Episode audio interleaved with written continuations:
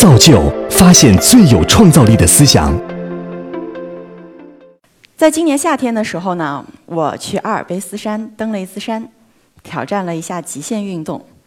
正如你所看到的，这个山非常非常的险峻，在我的两边始终都是几乎上百米的悬崖，而中间只有一条非常非常窄的路可以过去。我战战兢兢的双腿发抖，不敢迈出来任何一步。在这个时候，我的教练就开始鼓励我，他说：“Maggie，你应该更勇敢一些，不要害怕。万一你真的踏错了步子，我会用绳子接住你。”于是我将信将疑的就开始往前走，还是很不敢。但是我走了没多久，我就真的掉下了悬崖。我往下垂坠了大概两三米的距离，然后我都还没有来得及反应呢，然后这个绳子一下子就紧了。哎，这个教练真的用这个绳子拖住了我，救了我的命。于是当我真的掉下悬崖了之后，我才把胆子真正的放开。于是，在接下来的行程里，我走了一些难度更高的一些路线，最终完成了一个山峰的登顶。当我从登山回来之后，我回顾这段历程，我发现一个很有意思的事情。其实我在分享经济里面的一些历程，我做的事情，分享经济做的事情，其实就是这根绳子。为什么呢？让我来跟大家分享几个小故事。第一个故事是周叔叔的故事。当我刚开始做分享经济的时候，那个是二零一四年初，那时候没有人知道什么叫分享经济，也没有人愿意跟优步这样子的一个没听说过名字的平台合作。但是我们做业务，路上总得有车呀，于是我们就承包了一批车，找租赁公司合作，让这些车就趴在路上服务我们的种子用户。而周叔叔呢，就是其中一个租赁公司雇佣的司机。我认识周叔叔是从一个猫捉老鼠的故事开始的，因为这个周叔叔啊，他特别的精明，他每天都躲在非常非常远的郊区，那里根本就没有单子，所以呢，他可以每天不干活也一样拿死工资。那我就不干了，我就去跟租赁公司投诉，我还把他拉到办公室来，苦口婆心的去跟他面对面的做思想工作，但我发现这一点用都没有。不过好在呢，Uber 是一个互联网的高科技的公司，于是我就采取了高科技的方法去管理它。我采用了电子围栏去监控它的位置，我跟租赁公司说，司机必须要在内环以内才能够拿到租金。结果呢？精明的周叔叔他只花了两三天的时间就破解了我的这个高科技的做法。这回呢，他不躲在远郊了，他躲在浦东的内环以内，在一个犄角旮旯的地方，那里依然没有单子，他依然可以什么活都不用干就拿死工资。于是我就气得吐血了，我就去找他，我说：“你何必呢？你其实是一个很优秀的老司机，你为什么要这样 浪费自己的生命？然后为什么你不自己？”出来开一个租赁公司来跟我们合作，这样你可以赚好多好多，比现在赚的多得多。于是呢，我就跟他深度的沟通，我发现其实他的想法跟当时登山的我是一模一样的。他需要一种安全感，他需要非常明确的知道自己有一个收入的预期。当我们知道了这一点之后，Uber 当时的第一批员工，包括我在内，我们就开始进行了一系列运营模式和产品的迭代。我们就开始去打造那根绳子。我向大家简单列示了 Uber 从零到一的过程当中打造这根绳子的四个阶段。第一个阶段就是周叔叔做雇佣司机的阶段，我们向租赁公司支付固定的租金，然后呢，司机都是租赁公司雇佣的。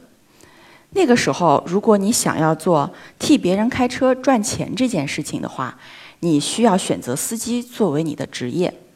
而这是一个一辈子的选择，门槛相当高。而第二个阶段就是我们去劝说周叔叔的那个阶段，劝说一些老司机出来自己开租赁公司，这样他们的主观能动性能够更强。这个门槛稍微低了一些，那一个月的时间就可以注册下来一个新的公司，但成本并不低，一年大概有一万块钱左右的成本，而且麻烦的事情非常非常的多。于是我们在第三步进行了一个比较大的迭代，我们就挑战自己说：为什么只有租赁公司才能够跟分享经济的平台合作呢？为什么不可以直接签约个人呢？这个过程我们经历了几个月的时间的论证，甚至是争议的一些过程，最终决定迈出这一步。而这一步让 Uber 的司机数量上升了一个数量级，但这一步还不够完美，因为呢，它其实只有运营的支持，没有产品的支持。那个时候，如果你想要报名做 Uber 司机的话，你需要提前预约，需要到现场来培训、来报名、来提交材料、来认证。这前前后后的时间加在一起，大概需要六个小时的时间，还是挺麻烦的。于是，我们就走到了第四步，杀手级的产品出现了。在二零一五年初的时候，Uber 发明了线上报名司机的这样一个系统。司机只需要线上几个简单的页面，就可以完成三个文件的上传、培训以及审核的过程。这前后加在一起只需要半个小时的时间。而更关键的是，司机随时随地都可以做这件事情，完全不需要预约。为什么能够完成这一步？其实从根本上是基于对用户深度的理解，去和用户成为朋友，去理解他们到底需要的是什么，他们担心的是什么，并且通过运营模式和产品的迭代，去解决他担心的点，去打造这根绳子。而确实，周叔叔在这样一个迭代的过程当中也变了。他从一开始试着去做一个。兼职的个人司机，到发现确实他可以有一个非常稳定的更高的收入，到最后义无反顾的注册成为了这个个人的全职司机。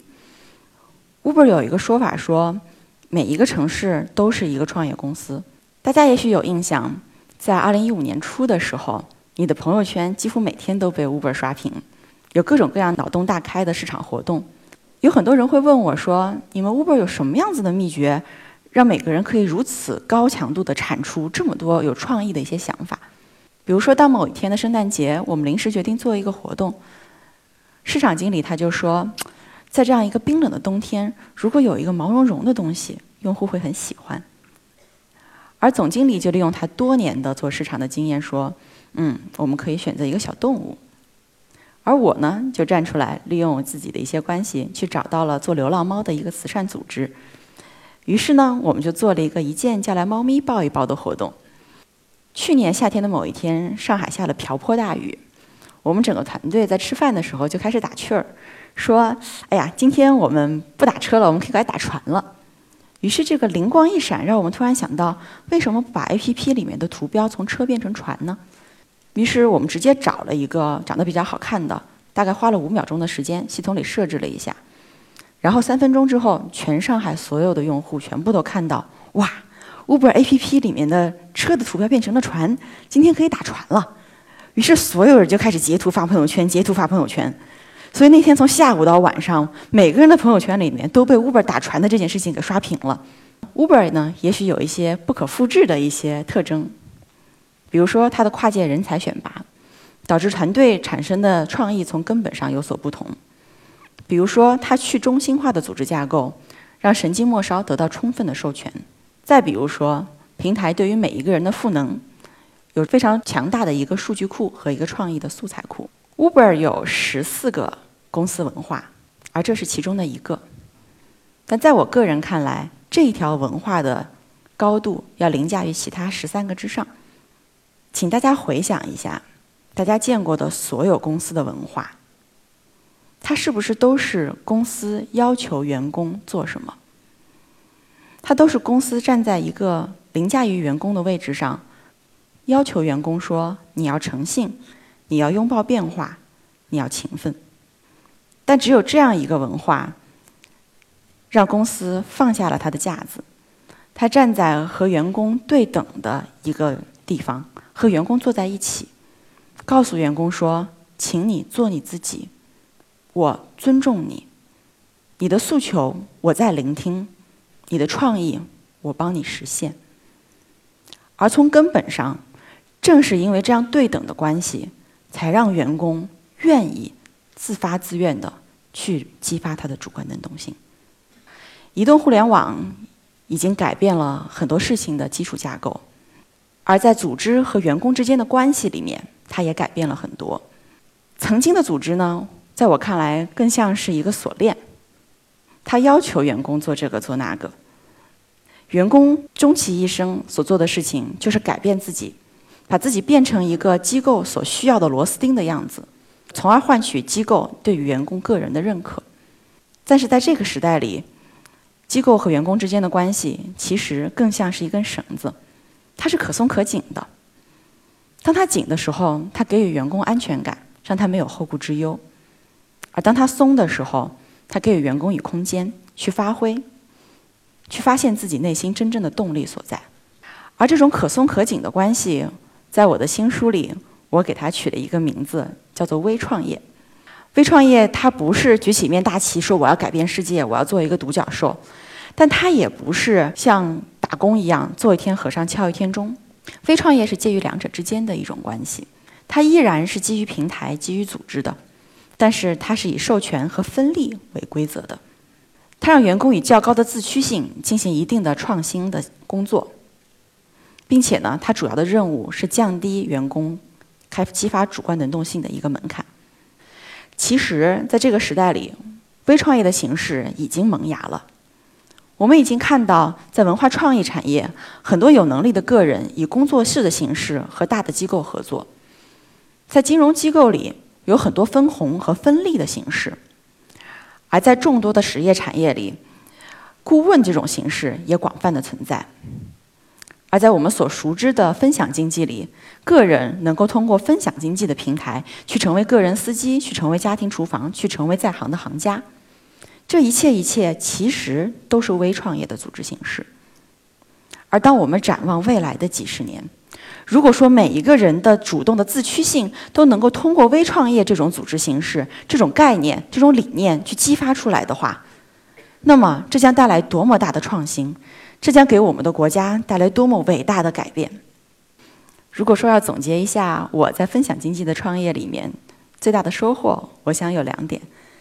第一点是我的主观能动性和一种创业的思维彻底的被激发了，所以才有了后来的各种创业和创新的一些举动。第二呢，是它让我相信，其实没有什么是不可以被挑战的，没有什么是不可以被改变的。是的。改变其实已经发生了，且不论它是分享经济带来的，还是移动互联网带来的，亦或是这一群难管的九零后带来的，企业都必须去适应这种变化，必须采用一种更加开放的、更加分享型的组织形式，必须放下架子，从一个锁链变成一根绳子。只有采用微创业的这种组织形式和文化。才能够真正的焕发机构和个人的主观能动性。所以，微创业的时代已经到来了，你准备好了吗？谢谢大家。